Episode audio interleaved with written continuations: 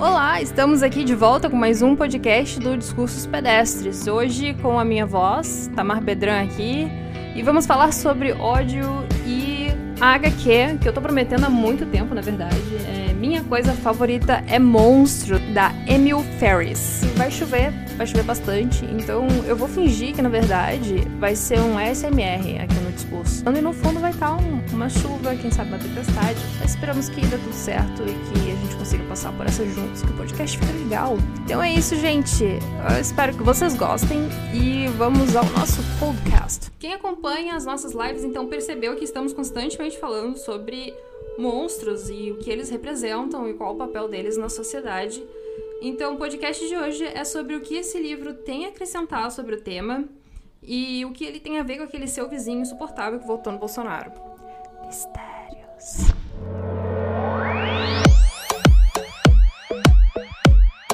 Você está ouvindo ao podcast do Discursos Pedestres, com Tamar Bedran e André Severino. Siga arroba Discursos Pedestres no Instagram.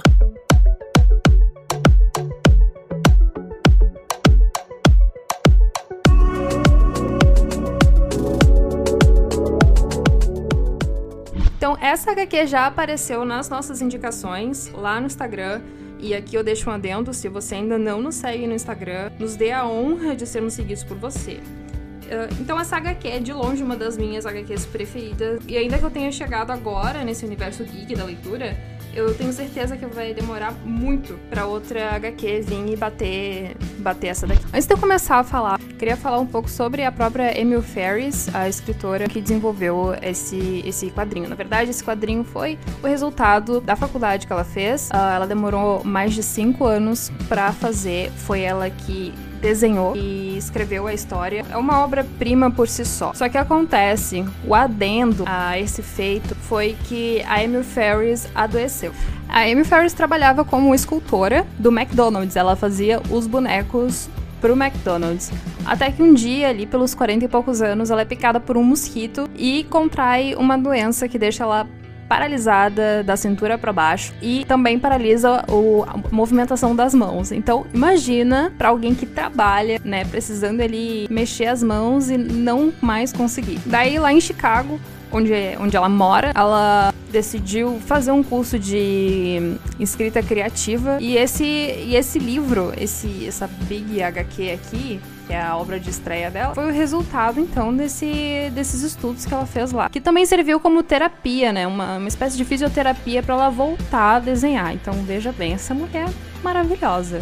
Então, o resultado dessa HQ não foi apenas o resultado da HQ em si, mas também o retorno de boa parte do desenvolvimento motor das mãos da Emil Ferris. Interessante também é que todo ele foi feito com caneta Bic, caneta esferográfica. É muito interessante a gente notar os detalhes. Eu vou ver se eu consigo deixar algumas fotos para vocês lá no Instagram, porque, gente, o trabalho, ele é assim, é excelente, de verdade. Não tem outro nome. É excelente, ele é perfeito, ele é sublime. Trabalho assim feito com maestria. Parabéns, Emi. Emil, se você estiver vendo esse podcast, aquelas, né? Momento exalte uma quadrinista.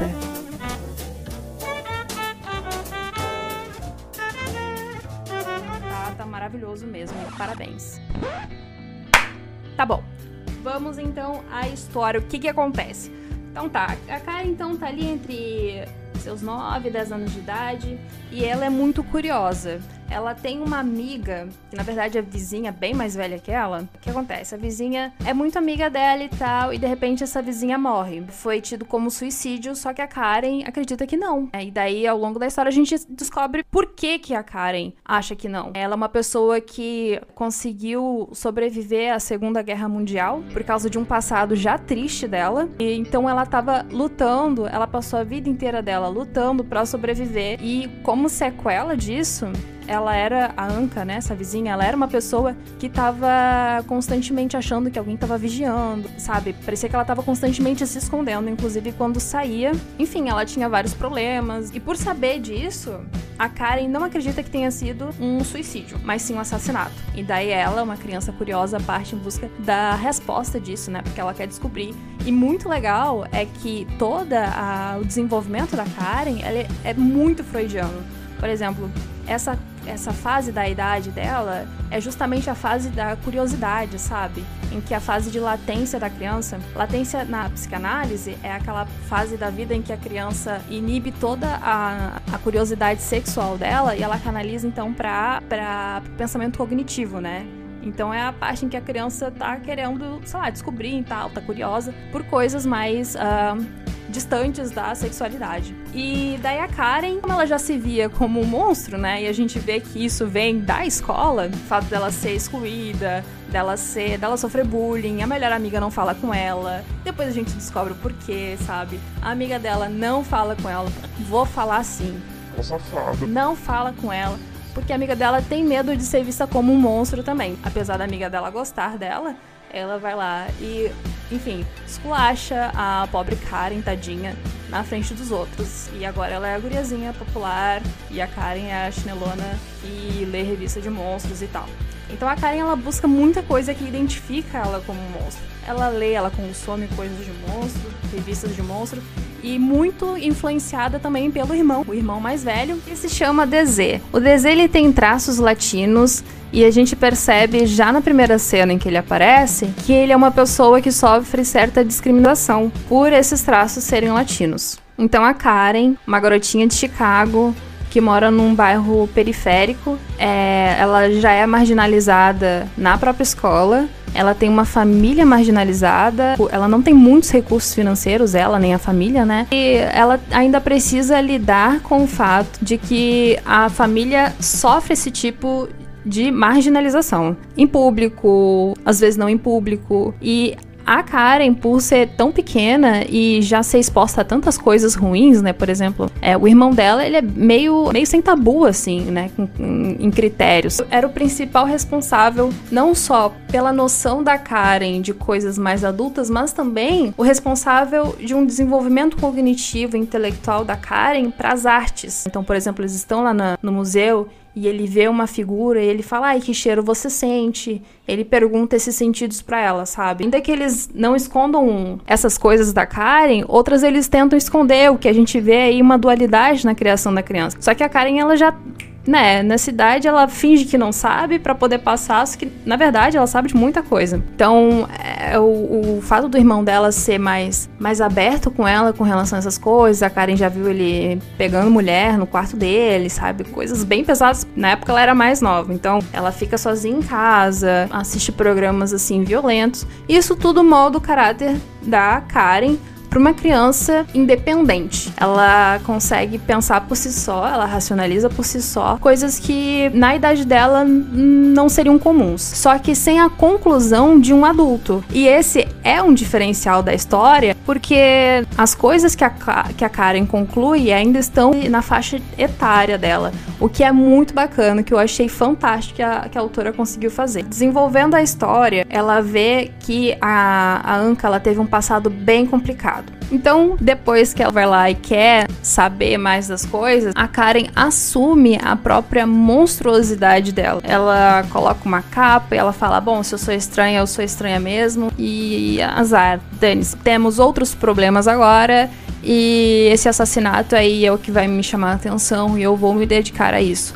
E ela vai lá e tenta desvendar o mistério por conta própria. Uma criança de 9, 10 anos, gente, tá completamente tomada pela curiosidade, pelo intelecto Freud, vem cá. O interessante também, que pode indicar é, o nome do livro, é que todas as pessoas mais próximas da Karen, né, que ela faz amizade, que ela convive para quem ela que adentram em aventuras assim com ela, ela consegue, ela retrata como monstros. Ou seja, se, se tá com ela, já tem um desvio assim, né? Já, já não é uma pessoa. A Karen ela tem um grupinho de monstros. E daí ela tem um amigo que ele é um Frankenstein e ela faz também amizade com uma menina que tá sempre com fome e ela é muito esquisitinha. E ela tem então esse, esse interesse pela pela monstruosidade, né? Ela consegue captar isso e atrair isso nas pessoas. E a gente descobre depois, né, que o rapaz que é o Frankenstein, ele além de negro, ele é homossexual. Então ele sofre é, duas vezes preconceito, né? E depois então a gente fala por que, que ela vê como um monstro.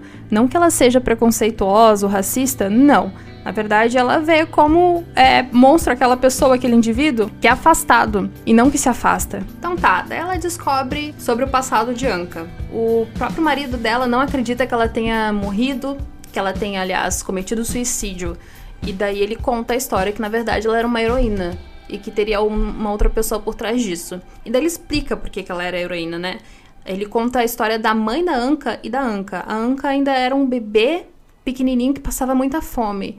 E a mãe dela foi atraída com uma proposta de um lugar acolhedor, de comida e de bons tratos, né? Só que acontece que na verdade era um prostíbulo e ela acabou sendo escrava do lugar. Ela não conseguia, digamos assim, é, recursos suficientes e nem tinha mais sanidade para conseguir criar a Anka e sair do lugar. Aí acontece que a Anka ela foi adotada por uma mulher do local e toda vez que o prostíbulo abria, a mulher pegava a Anka e tirava daquele. E foi assim, né, essa moça, até que ela não pôde mais. Porque quando a Anka atingiu a puberdade, a mãe dela vendeu ela pro prostíbulo e o prostíbulo vendeu ela pra um cara lá que acabou colocando a Anka num prostíbulo juvenil, que chamou de farmácia. Esse prostíbulo, onde só tinha crianças, era chamado de farmácia.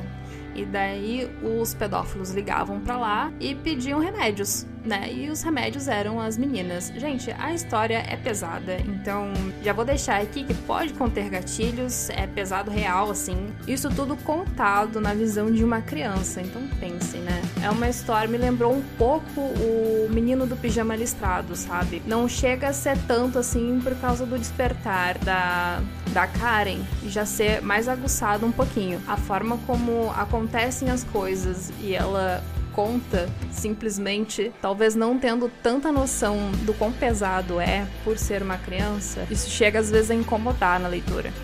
Certo, mas eu vou me dirigir então direto ao meu ponto. O que é que acontece?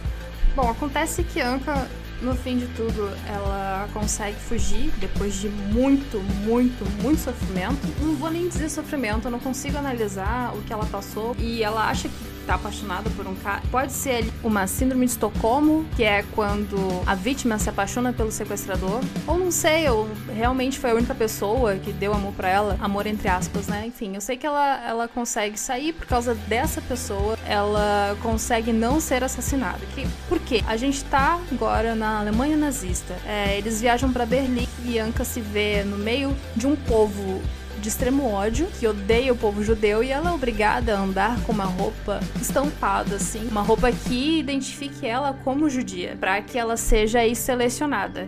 E aí a gente tem uma das funções do ódio. Por que o ódio? Porque foi o ódio que acabou respaldando na vida da Anka e fazendo com que ela tivesse a vida que ela teve. E é aqui que eu preciso parar de falar da história e puxar o assunto agora pro outro ponto que eu quero falar que é sobre o ódio. O que, que é o ódio e por que, que ele tem função? Gente, o ódio ele tem como função separar. Então aí a gente consegue observar duas funções do ódio, que é a identificação, ou seja, as pessoas que são odiadas, elas precisam ser identificadas como o grupo que será odiado, grupo que será separado e daí a separação como segunda função. Ou seja, a gente tem aí duas funções do ódio na sociedade. O ódio, então, ele identifica e ele separa. Por que que isso acontecia na época? Porque os alemães, eles tinham uma visão absurda de mundo ideal, em que um mundo ideal não haveria judeu, não haveria negro, não haveria pessoas deficientes, não haveria gays. E ainda que a história do gibi se passe em 1967, 68 e Segunda Guerra Mundial tenha se passado entre 39 e 45, o ódio hoje, ele ainda é muito palpável. A gente viu isso acontecer bastante nas últimas eleições, né, em 2018, onde a polaridade ficou muito acirrada. Teve briga de família, pessoas que não se falam até hoje.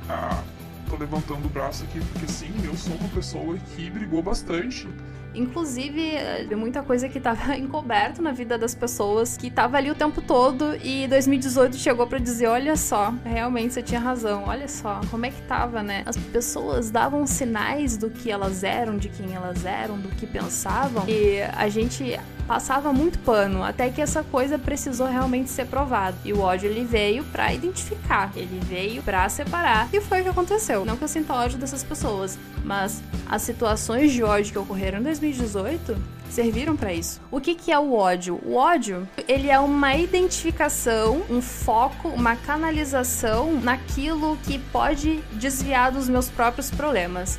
Vocês se lembram na, quando a gente está estudando história, a gente vê a época do pão e circo. O pão e circo servia justamente para isso, né? É, era o modo como os líderes romanos lidavam com a população, né? Para mantê-las mais fiéis às ordens estabelecidas e conquistar o apoio dela. Então, quando tinha muitas crises, o império acalmava o povo fazendo alguns espetáculos, fossem, sei lá, colocando acrobacias ali ou até botando pessoas para lutarem contra feras. Era uma coisa bem, bem absurda. Isso tudo para acalmar o povo, porque isso desviava o foco delas das necessidades que elas tinham e não seriam supridas e focando no ódio, aquele meriante, aquela pessoa que tinha feito algo de errado seria punida com pena capital. Eu esqueço todos os meus problemas e foco na figura de ódio e me alio a quem tem a mesma, o mesmo foco de ódio que eu. E infelizmente, nas eleições de 2018, nós tivemos uma figura perfeita para odiar. E daí o que aconteceu? As pessoas já em crise, pós-golpe, vem uma figura completamente característica e ela é foco de ódio. E ao mesmo tempo, instrumento que instiga o ódio. E por causa do ódio que gerou nas eleições de 2018, hoje nós temos grupos de odiadores que surgiram, enfim, se levantaram e hoje se sentem validados a odiarem, a agirem contra grupos já marginalizados, grupos que já são marginalizados há muito tempo.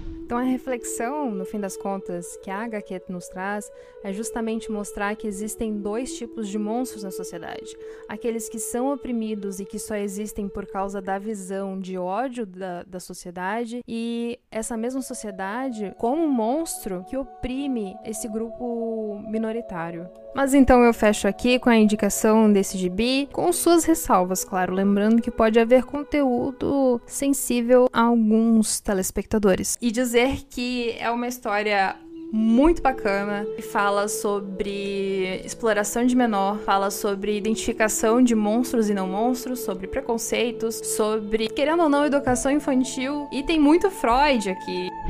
Espero que vocês tenham gostado e que consigam, ao ler, explorar mais coisas, né? Porque é um universo fantástico. E agradecer àqueles que escutaram até aqui. Muito obrigada e até a próxima.